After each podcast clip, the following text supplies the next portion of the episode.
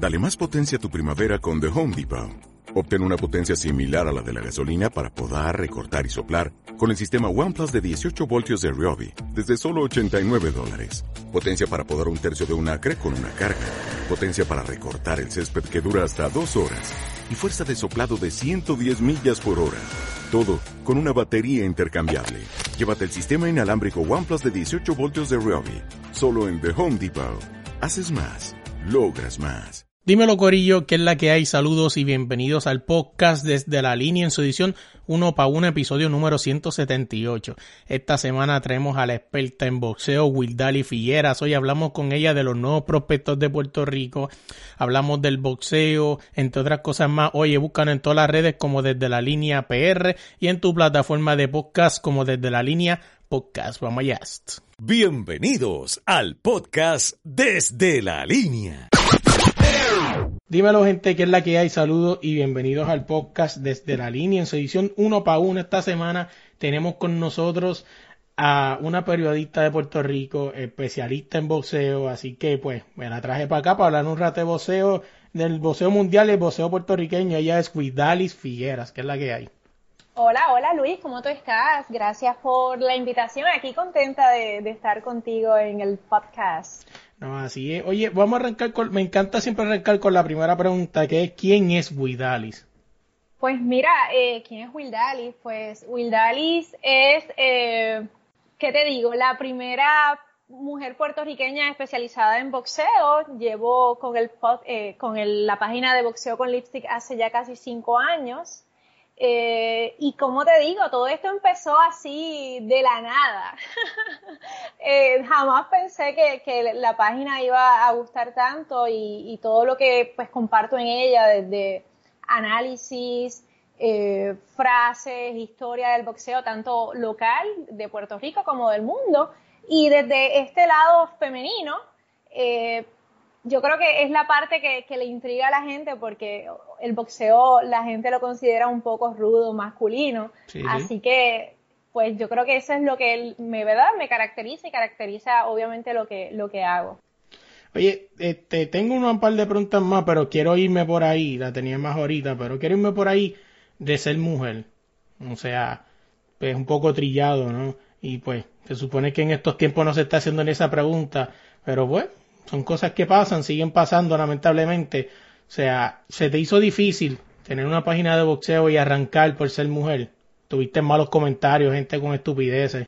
Pues mira, honestamente yo no te diría que, que se me hizo difícil. Eh, la realidad es que al contrario, ¿verdad? De lo que muchas personas piensan, eh, he tenido buena aceptación entre colegas que también tienen eh, páginas de boxeo y la realidad es que en las promo o sea, los promotores, cuando voy a eventos y demás, pues las personas, yo creo que al contrario, yo creo que ha ayudado a que las personas pues me reconozcan precisamente pues porque es algo, digamos, pues como mencioné anteriormente, único.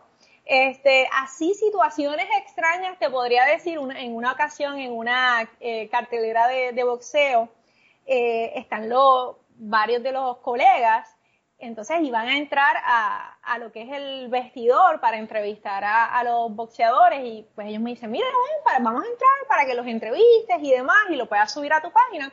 Y yo, pues chévere, pues vamos para allá. Cuando voy caminando, está el bouncer y me dice, yo tenía obviamente mi carnet y demás y me dice, no, es que no, no puedes entrar.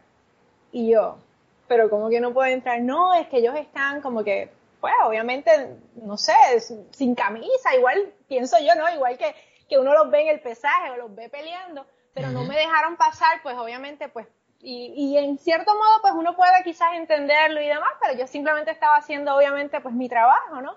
Pero en cuestión de, de decirte que existe algún tipo de, de señalamiento, nada que ver, incluso, eh, yo creo que, como te digo, al contrario, yo creo que a la gente le intriga y, y le gusta la idea de, de ver pues un poco algo diferente, ¿no? De, de, lo que están acostumbrados. No, así es. Oye, entonces, ¿cómo empezó el amor por el boxeo? Porque ya está todo, pero tuvo que haber habido un clic. Pues mira, sí, definitivamente, como todo, ¿no? Pues mira, yo te diría que ese clic mío fue con esto de, de la titomanía. Eh, y yo sé que tú sabes de qué me habla y, todos los que nos están escuchando conocen toda esta emoción por Tito Trinidad que, hubo en Puerto Rico. Eh, yo era una niña, tenía eh, para el 99 cuando Tito peleó con De La Hoya. Este, pues mi familia siempre ha sido bien eh, seguidora de los deportes de contacto, boxeo, lucha libre, artes marciales mixtas. Y pues yo recuerdo que íbamos siempre a casa de, una amiga de mi mamá a ver boxeo y precisamente en esa pelea en la que peleó Tito eh, contra De La Hoya y obviamente ganó ver toda esta emoción de, la gente y toda esta euforia, para mí fue, yo, yo te diría que marcó mi vida, este, obviamente de una manera muy, muy positiva. Y entonces ahí empecé a, interesarme por el boxeo desde niña. Eh, en algún momento pensé, se me ocurrió que quería ser boxeadora. Obviamente no fue así, no lo pienso y digo, bueno. ¿Por qué no? ¿Por qué no? ¿Por qué no? ¿Qué te hizo? Este, bueno, primeramente mi mamá no, no me lo permitió. Este, pero la realidad es que no sé, a lo mejor, siempre digo, un día de esto posiblemente, por lo menos aunque sea un fitboxing o algo así, haré. Eh, pero no, no. Así que nada, siempre me mantuvo al tanto de lo que pasaba en, el boxeo este, y otros deportes, porque realmente siempre, siempre me ha gustado todo esto. Y de ahí pues entonces surge lo que es eh, todo este movimiento en, las redes sociales, de los grupos y de que las personas se unieran a, a compartir quién es mejor, quién esto, quién lo otro y datos y demás. Y entonces ahí empecé a hacer contactos y conocí a Damián Ferrer de la esquina neutral y entonces este, nos pasábamos, nada, debatiendo y quién es el mejor y quién es esto y quién lo otro, hasta que un día él me dice, mira Willard, ¿por qué tú no haces una página de boxeo? Y yo, yo hacer una página de boxeo, chico, no, tú sabes que yo voy a hacer ahí. Porque la realidad es que no tenía ni idea de cómo se manejaba todo esto, ¿no? Claro. Eh, pero nada, me lancé, la hice y como te dije, ya en diciembre de este año cumplo cinco años, así que cada día pues tú sabes, tratando de poner un granito de, arena para, para que el deporte pues digamos se dé a conocer en, en, el, en el mejor sentido de la palabra, porque mucha gente pues tiene toda esta verdad mentalidad de que el deporte del boxeo es violento y todo este tipo de cosas pero me gusta, pues, como te mencioné, hablar de la historia, hablar del trasfondo, no solamente de lo que ocurre el día a día, sino de, de cómo el boxeo cambia vidas. No, así es, y de momento tú me hablas de que el boxeo cambia vidas, y antes de decirte lo, lo, que me viene a la mente, para cerrar con Tito, la gente obviamente sabe que Tito fue un fenómeno a nivel mundial, pero es que no sabe lo que pasó en Puerto Rico. En Puerto Rico fue una locura. Tito llegó a tener su propio jugo. Se llama Tito, Punch. Este, y, otra, otra, yo creo que era una moda, porque me acuerdo en esos tiempos, creo que el Grupo Manía, un grupo de merengue boricua también tuvo su jugo. Este, y, y sí, que, o sea, creo, pero sí, en Puerto Rico fue una, una locura. Eh, si usted no lo ha visto, busque en YouTube, creo que tiene que haber videos de la de cuando Puerto Rico. Sí, cuando lo recibieron. Cuando lo recibían, ¿no? Es que esas eran las caravanas interminables y toda esa tú sabes, toda esta emoción, yo digo, es como que tú dices, wow. Este, y yo te diría, y, por lo que he hablado con, muchas personas, por lo menos de, lo que es mi generación, el amor por el boxeo les comenzó también con, con todo esto titomanía, realmente, o al menos como que yo, yo no creo que exista un puertorriqueño, le guste o no el deporte del boxeo, que no sepa quién es Tito Trinidad. Así que Sí, sí, es trascendental, definitivamente. No, y sí, o sea, y, y Tito Trinidad, a, como digo, a nivel mundial es conocido, o sea, a nivel mundial es conocido por, por su gesta, ¿no? Y pues también, pues lastimosamente también es conocido pues por esa pelea de Oscar de la Hoya y Tito, que siempre se quedó ese asterisco, ¿verdad? Para la gente de que si sí ganó o no ganó, o sea, pues ya la pelea, ya la, ya la, ya está, ya está hecho, o sea, cada cual, he escuchado mucha gente, muchos boricuas decir que no la ganó. O sea, he escuchado gente decir que la, que la ganó. O sea, y es un debate que creo que viene cada año, ¿verdad? por lo menos cada 10 años en el debate, nada más por molestar en las redes.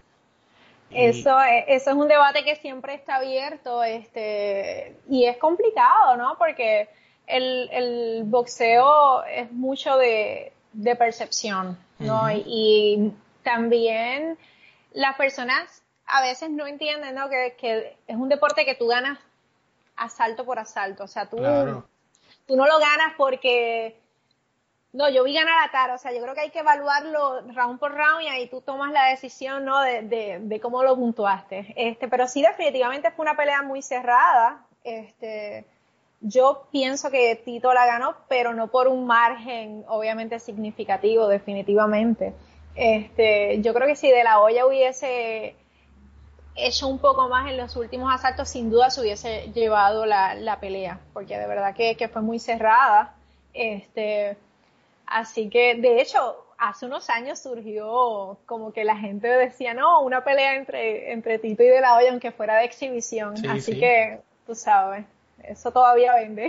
No, no, y no solamente eso, que ahora también está esto de que están haciendo peleas de exhibición. O sea, si no me equivoco, Chávez Señor hizo una hace poco de exhibición.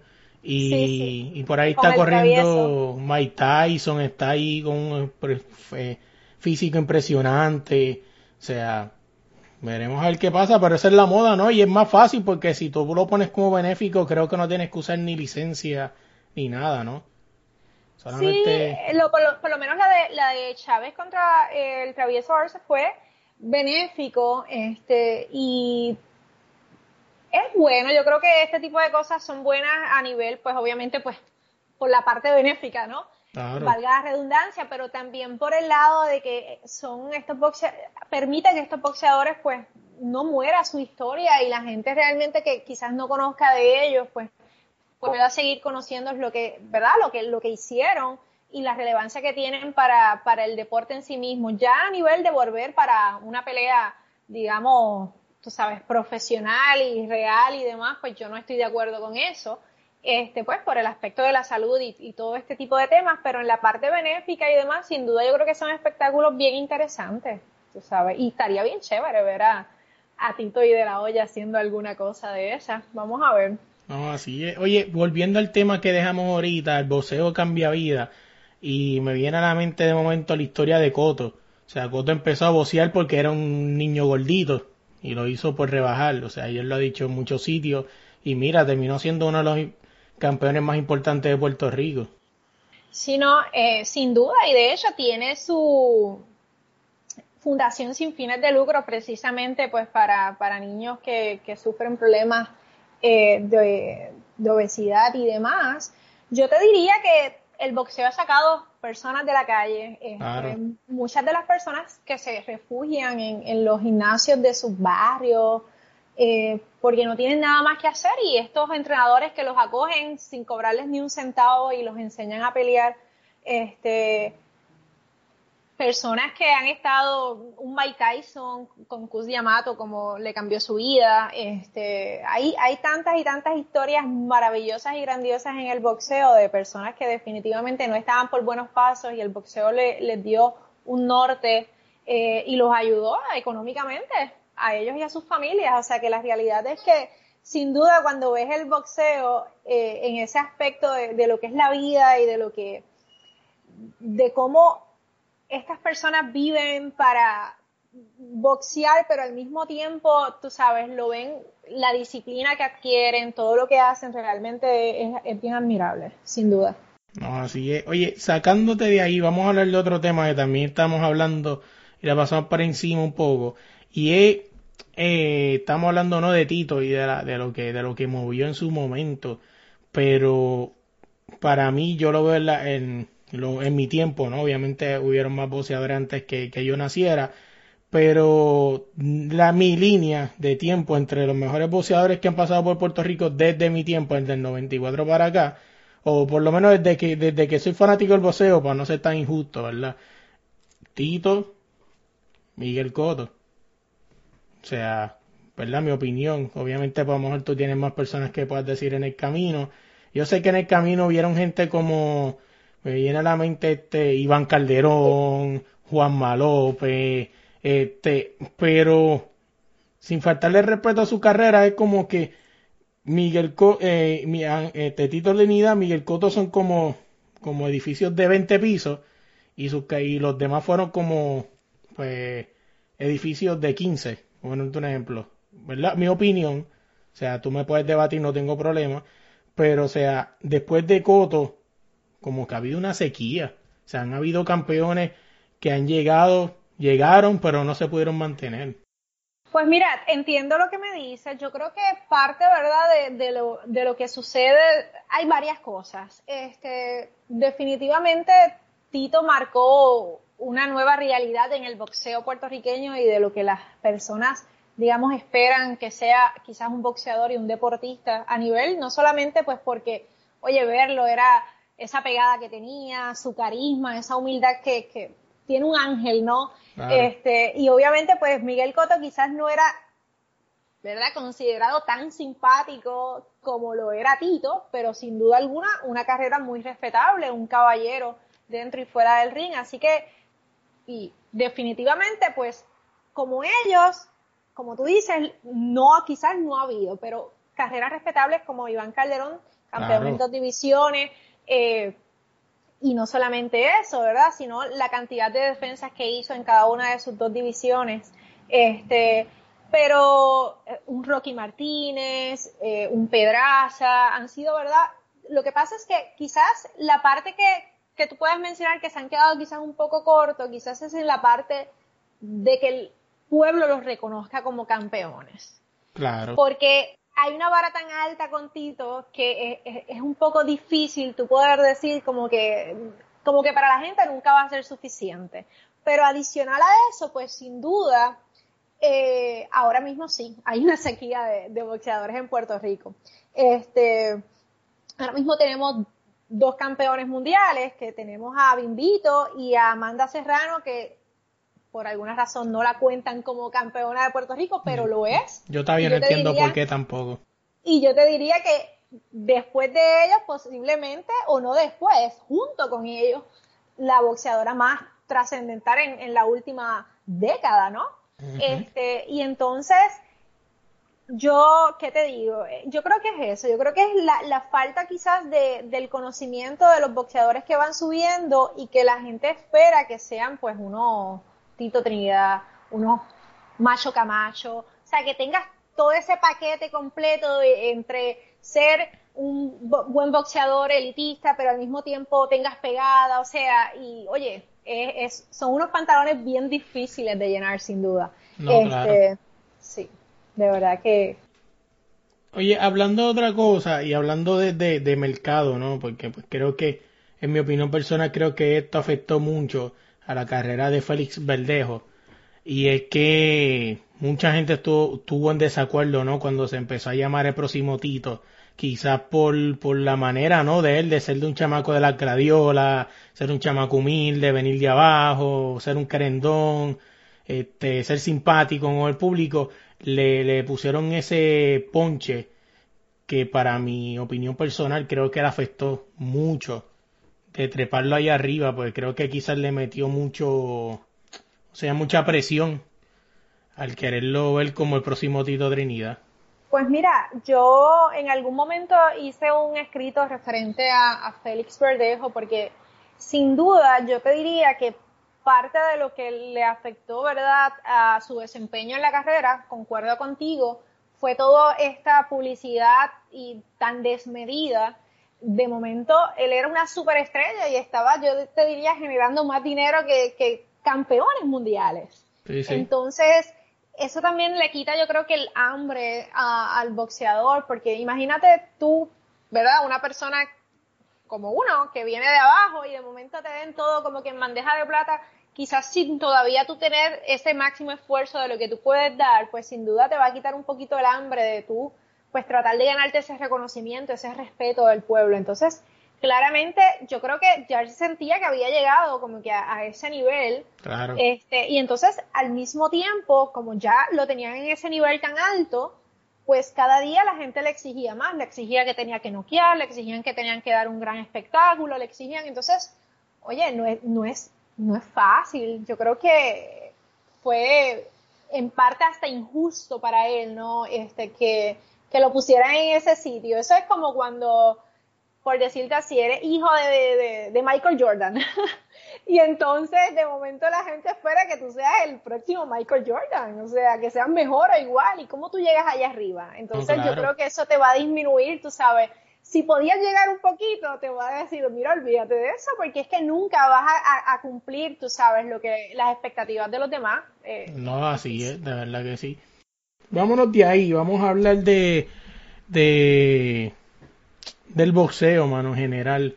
Ahora mismo el boxeo está pasando por, no solamente en Puerto Rico, creo que a nivel mundial, por una crisis de credibilidad, ya sea por decisiones controversiales como de momento viene a la mente la injusticia que le hicieron a Juan Moreno Marqués contra Pacquiao, tuvo que salir a noquearlo fulminantemente para que no hubiera duda. O sea, lo que pasó con Mayweather y Canelo, o sea, una juez que vio la pelea completamente diferente a lo que realmente pasó esa noche. Eh, Golovkin, Canelo, o sea, quizá a lo mejor lo estoy viendo desde mi, desde mi área como fanático. Esa segunda pelea de Golovkin y Canelo, yo estaba en Puerto Rico y me dañó la noche. O sea, estaba listo para vacilar, dije, Golovkin ganó esta pelea, nos vamos a beber. Y de momento no fue así, no fue así.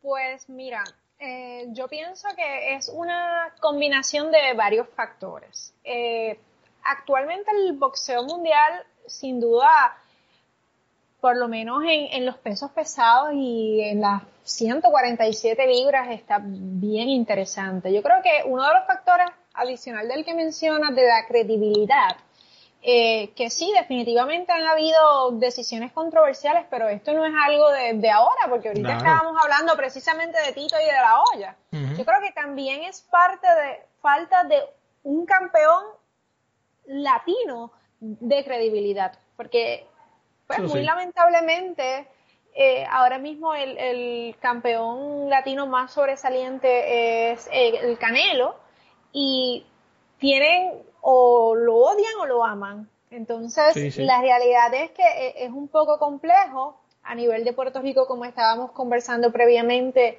también hay una, ¿verdad? Una escasez de, de campeones. Entonces, todos los campeones se están yendo hacia lo que es pues obviamente el lado de allá del mundo, ¿no? Hay que buscar, hay que ir a buscarlo.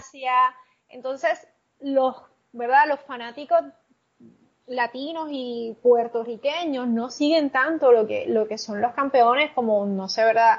Entiendo que has tenido oportunidad de ver esta versión Fury, tenemos a, un Music, tenemos a un El Monstruo Inoue, o sea, son campeones que lamentablemente acá uno los menciona, escribe de ellos y demás, y las personas como que, como si les estuvieses hablando otro idioma completamente diferente. Entonces yo creo que también es un poco de desconocimiento de que el boxeo no es solamente Puerto Rico, no es solamente México, no es solamente, ¿entiendes? Es, mucho más allá de, eso, de Estados Unidos también.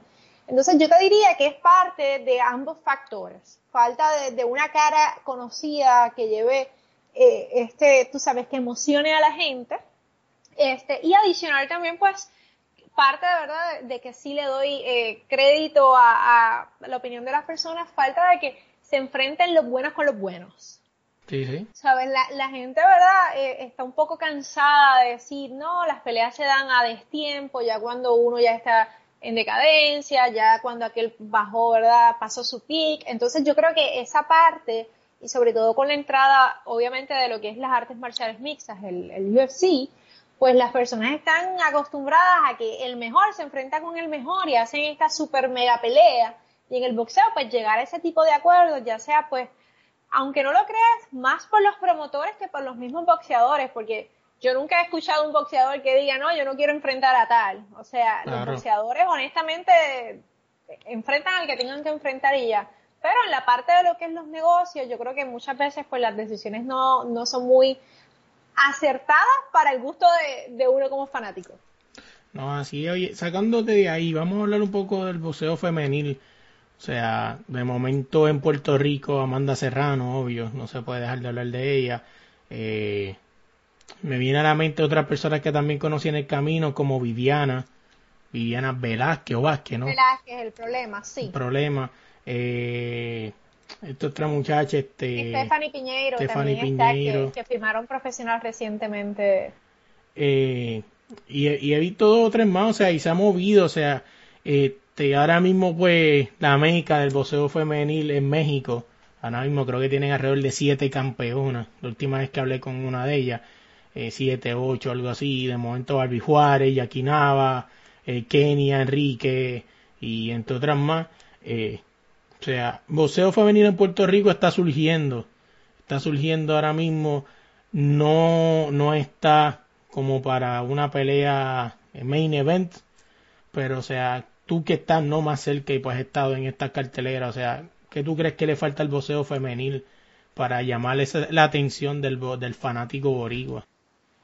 Bueno, pues mira, yo te diría que la realidad es que el, luego de, verdad, de la de Amanda Serrano, el boxeo femenil ha tomado un protagonismo en Puerto Rico. No te, no te podría decir quizás para el fanático, aunque quizás un poco, pero más bien los promotores les han puesto los ojos a las chicas. Antes de, ¿verdad? De, Amanda Serrano teníamos a Kiria Tapia, que nunca pasó al profesionalismo, pero es, ¿verdad? La, la amateur más destacada que ha tenido Puerto Rico y hasta, ¿verdad? Uno recordaba la única boxeadora que uno le venía a la mente cuando hablaba de, boxeadoras era Kiria Tapia, que, que, ha hecho un excelente papel.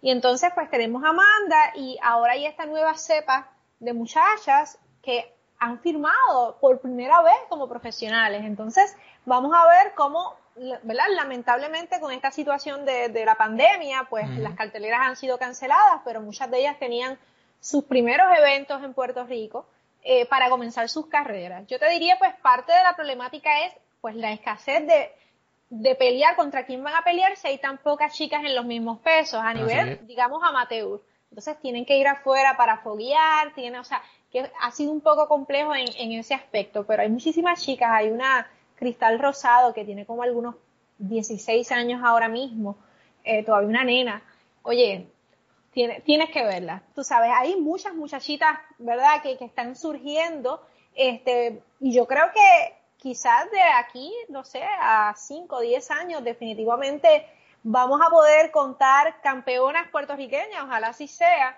este, y que se convierta en una potencia como, como lo es pues México, y Argentina y estos otros países que sin duda el boxeo femenino tiene un situal, están mucho más adelantados que aquí, pero yo creo que estamos encaminados hacia eso, a lo mejor no en lo inmediato, pero como te digo, ya cuando estas muchachas tengan unas cuantas peleas y vayan desarrollándose, sin duda eh, lo vamos a ver. Y esa, y esa guerra de Puerto Rico y, México parece que va a estar interesante en varios años porque muchas de las campeonas son mexicanas ahora mismo. O sea, que como te digo, creo que tienen siete campeonas, o sea, pelean entre ellas. A veces ahora mismo por la pandemia este año se paró, que para mí iba a ser una de las grandes peleas de boxeo femenino en México y aquí nada versus Barbie Juárez. O sea, estamos hablando de cuando yo le entrevisté, ella me habló de que prácticamente estaba pensando que se iba a ser su última pelea. O sea, depende de su desempeño, esa podía ser su última pelea o, o ya quitarse, o sea. Pues obviamente, pues yo le pregunté, mi hijo, yo le dije, me imagino que tienes dos decisiones, ¿no? Obviamente, pues uno tiene que ser realista, no puedes pensar que vas a ganar todo el tiempo. O sea, y, y no se lo dije así, pero o sea, te lo digo a ti, y él me dijo, sí, tengo dos decisiones, obvio. O sea, no me las compartió pero obviamente no hay que ser muy inteligente para saber que una vez sí pierde y una vez sí gana.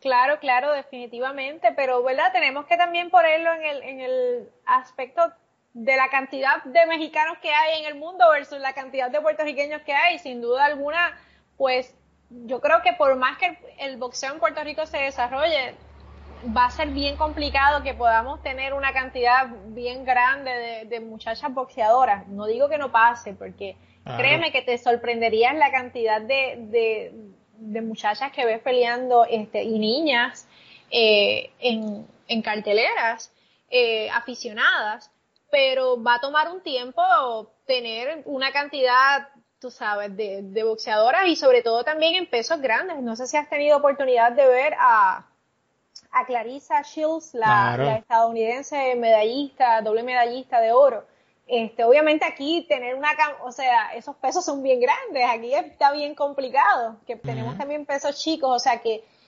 e, es un poco difícil en comparación pues con, con, otros países también pues por el, por el tamaño y todo este tipo de cosas. O sea que, pero sin duda yo te diría que en los pesos pequeños pronto esperemos tener otra campeona adicional a, Amanda Serrano. No, y, y, es como tú dices, o sea, que, que hay que hay que ver no cómo sucede esto y, y ojalá, ¿verdad? Que, que tengamos pues otra campeona además de Amanda Serrano y creo que es hora que se reconozca, o sea, Amanda Serrano, este, ¿cómo te digo? Amanda Serrano, campeona en múltiples divisiones, o sea, es una histórica de Puerto Rico y a veces ni la, ni la, ni la pelan, ¿no? Como dicen los mexicanos, o sea, no le hacen caso, o sea, hay que ver. Sí, este, pues lamentablemente todavía yo te diría pues que existe de algún modo una falta de reconocimiento aún al boxeo femenino, no solamente en Puerto Rico, yo te diría que a nivel, mundial? este, el boxeo fue aceptado en, en, las Olimpiadas en el 2012, el boxeo femenino, el deporte que más tardó en, en, ser aceptado en, en la rama femenina. O sea que a nivel mundial todavía existe, y sin hablar obviamente del aspecto de la paga, el aspecto de que todavía sea complicado que le puedan dar un, un, estelar a una fémina, aún mereciéndolo. Entonces, tú ves toda esta diferencia y entonces te das cuenta de que claramente si tú no pones el boxeo femenino, incluso quizás hasta mal utilizamos la verdad la división entre boxeo femenino y boxeo masculino y ahí se crea toda esta, tú sabes, toda esta división que nada ayuda a que el, el boxeo, pues mira, se vea igualitario en, ese sentido, porque entrenar igual sí, la gente te va a decir, no, es que los rounds pues duran menos tiempo, no, es que esto, no es que lo otro, pero la realidad es que la, la, las peleas de boxeo femenino, yo te diría que parte de, de, lo que, por qué a la gente no le gusta, posiblemente es porque no hay mucho knockout como en el boxeo masculino. Claro. O sea, es, un boxeo más técnico y pues a lo mejor al que le gusta el boxeo más técnico puede apreciar, tú sabes, el boxeo femenino. Eh, y entonces hay personas que aún boxeadores masculinos, si no son noqueadores, dicen, ah, es que ese es un aburrido. Entonces yo creo que también es una falta de apreciación hacia el boxeo técnico posiblemente. Así que eso tampoco, esa parte quizás es tampoco la que, la que ayuda a que la gente de verdad le, le ponga el ojo al, al boxeo femenino. No, y tú me dices eso y me viene a la mente Rigondó Rigandao, como se diga su apellido, el cubano, que casi nadie le gusta las peleas, el tipo era bien técnico, o sea, y, y de momento también me viene a la mente, no es boxeo, pero el baloncesto femenino, ¿no? Mucha gente no le gusta porque, pues, este, le gusta eso de las volcadas, la, todo, o sea, y lo ven en baloncesto femenino y dicen, ah, no, porque por lo que hacen es, o sea, no, o sea, obviamente, pues el femenino quizá no tenga el mismo la este, explosividad. La explosividad, pero o sea, se juega un baloncesto brutal en el baloncesto y en el boxeo se boxea, o sea, de verdad. O sea, no es que los demás no lo hagan, pero tienen más técnica, o sea.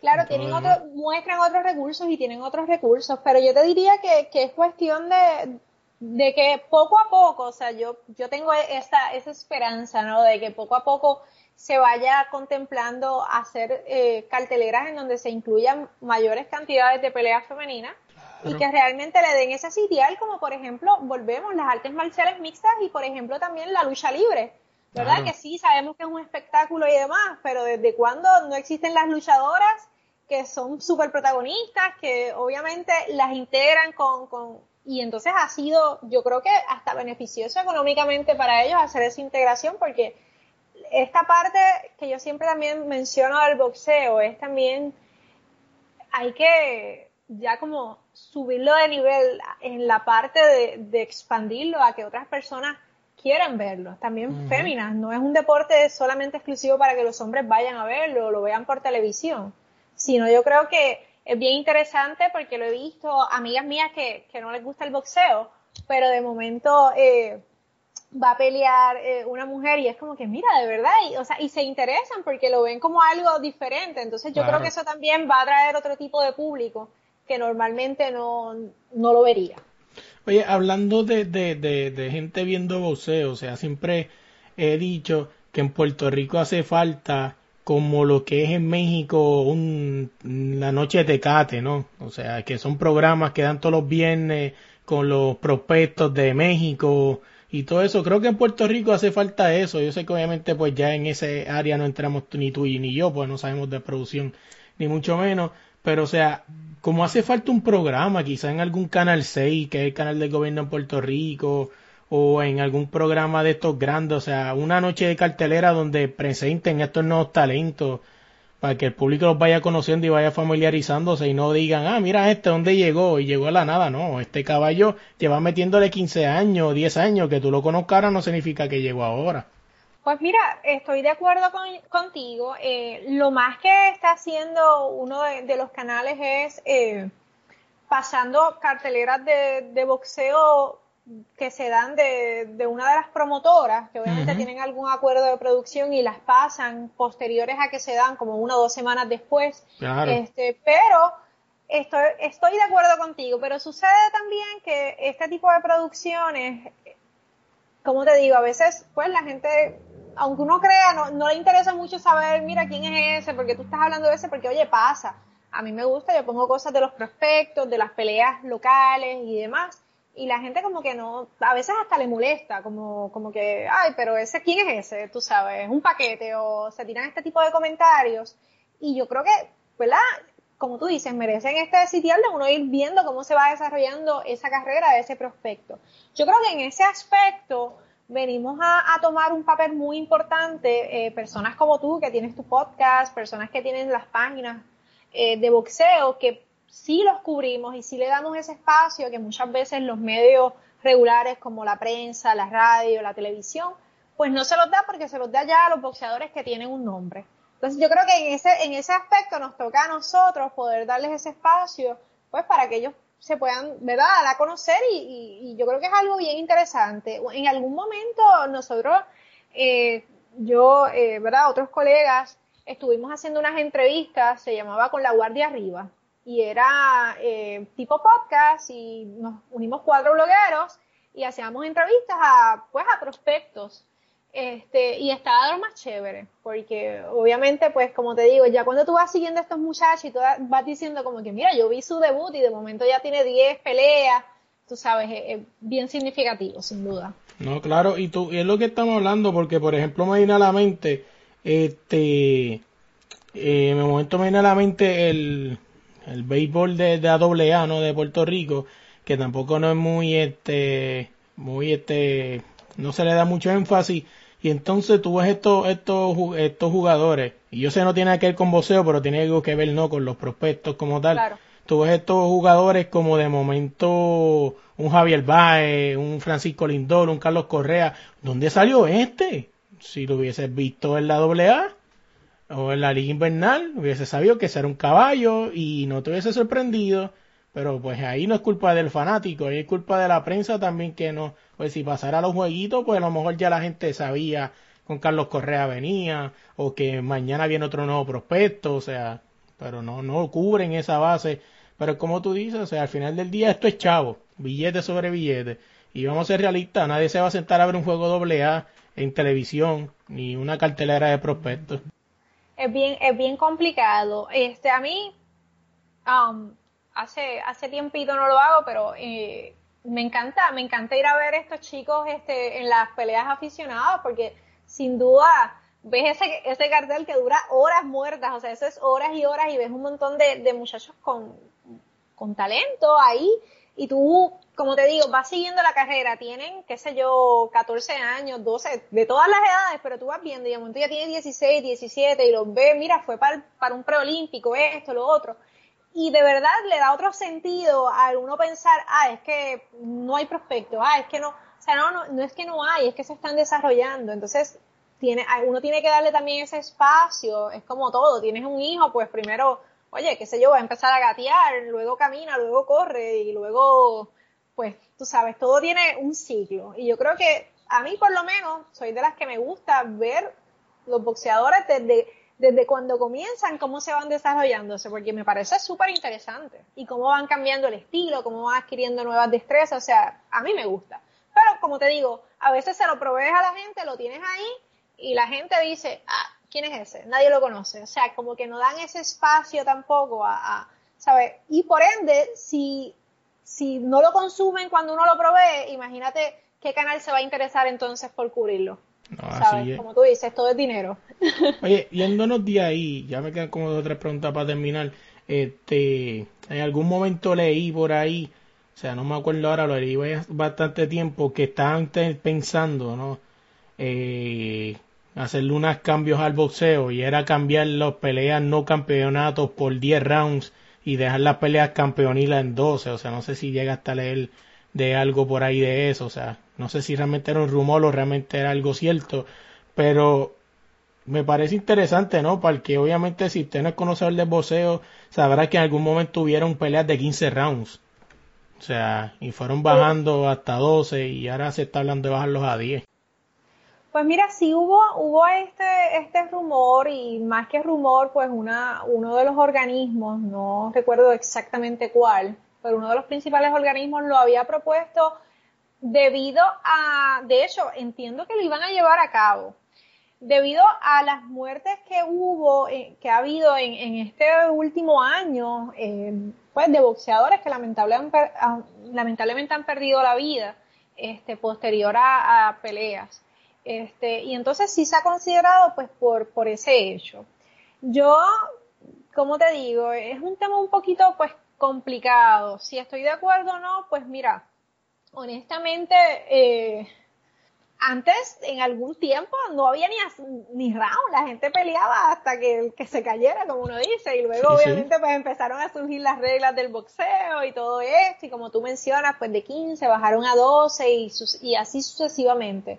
Este, se podría considerar, quizás se podría tantear cómo funciona. Este, yo no sé si eso realmente va a disminuir la cantidad de personas que lamentablemente pierden la vida en el ring o sufren algún tipo de lesiones, ¿no? Este, ya eso es un tema un poco más complejo, este, pero habría que evaluarlo.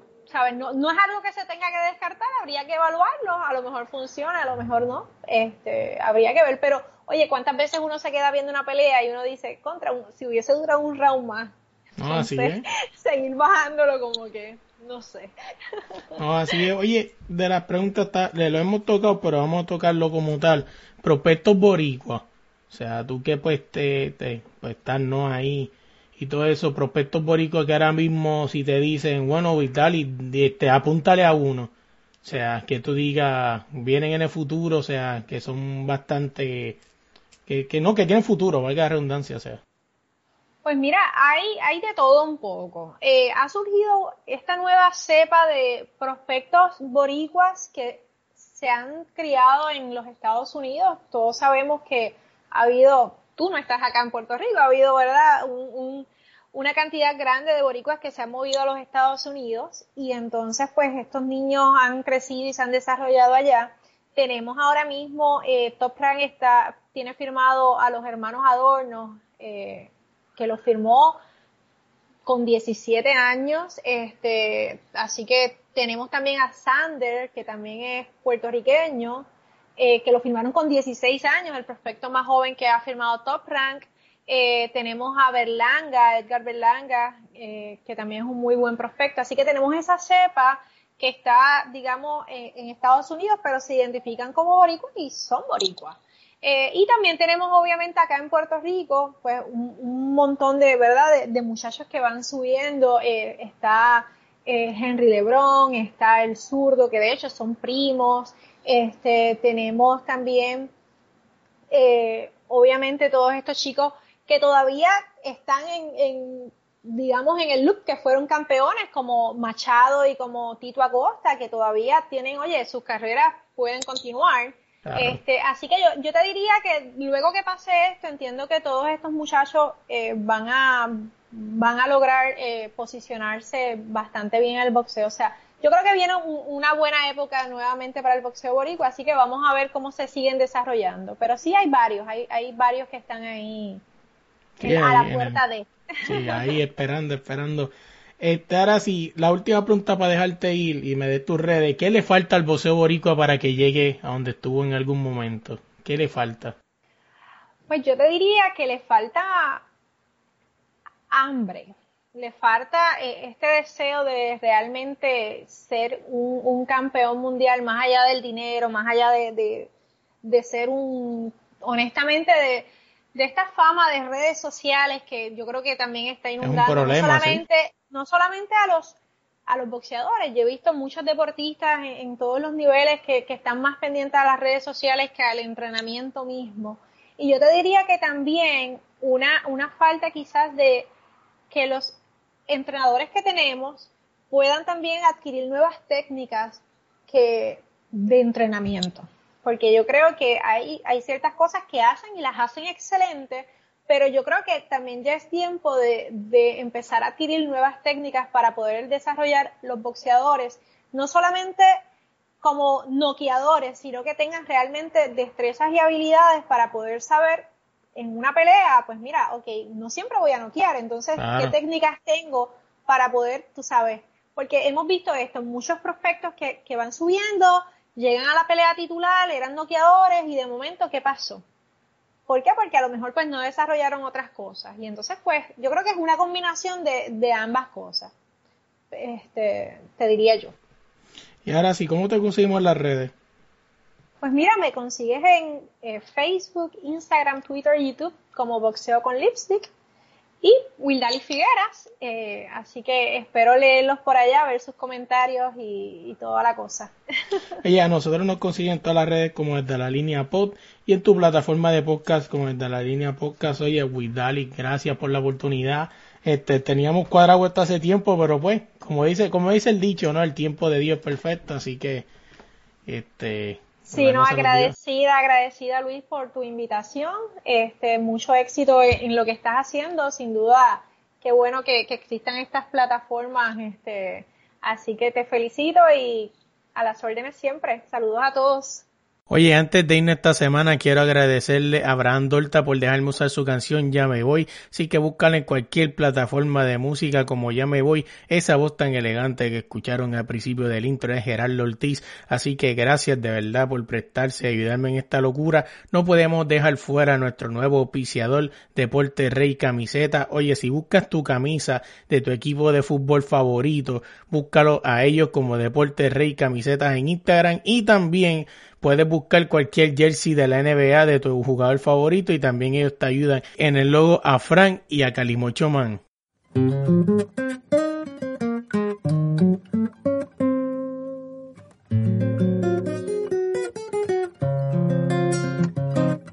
Yo me voy, yo me voy, yo me voy. Yo me voy, yo me voy, yo me voy. Yo me voy, yo me voy. Me voy de aquí. Yo me voy, yo me voy, yo me voy. Yo me voy, yo me voy, yo me voy. Yo me voy, yo me voy. Me voy de aquí. Es difícil para mí seguir en este paraíso que me hizo. Porque no consigo ni aguantar el techo que se fue. Y sentado en el avión porque el destino lo quiso. Necesito un trabajito que me pague bien yo tengo familia, deudas y ganas de mejorar, también ahorrar. Me gasté lo justo para tener estudios de posgrado. No es tan fácil esta decisión de progresar, irse a volar. Tengo un cosquilleo en las rodillas y los ojos aguados.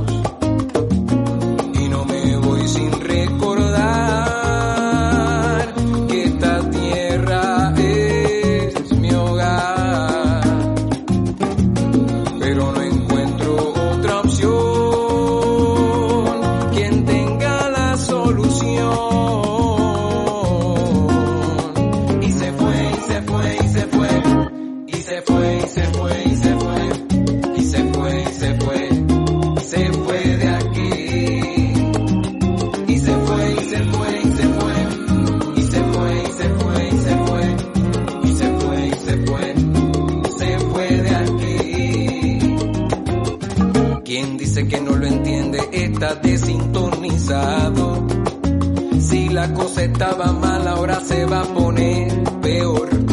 Nadie debe quedarse con los brazos cruzados o desdoblados. Nuestra gente necesita una condición mejor.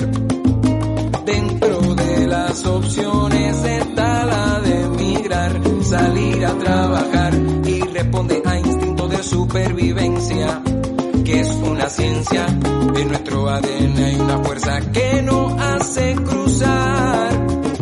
Así se siente, así se piensa y no se va sin recordar.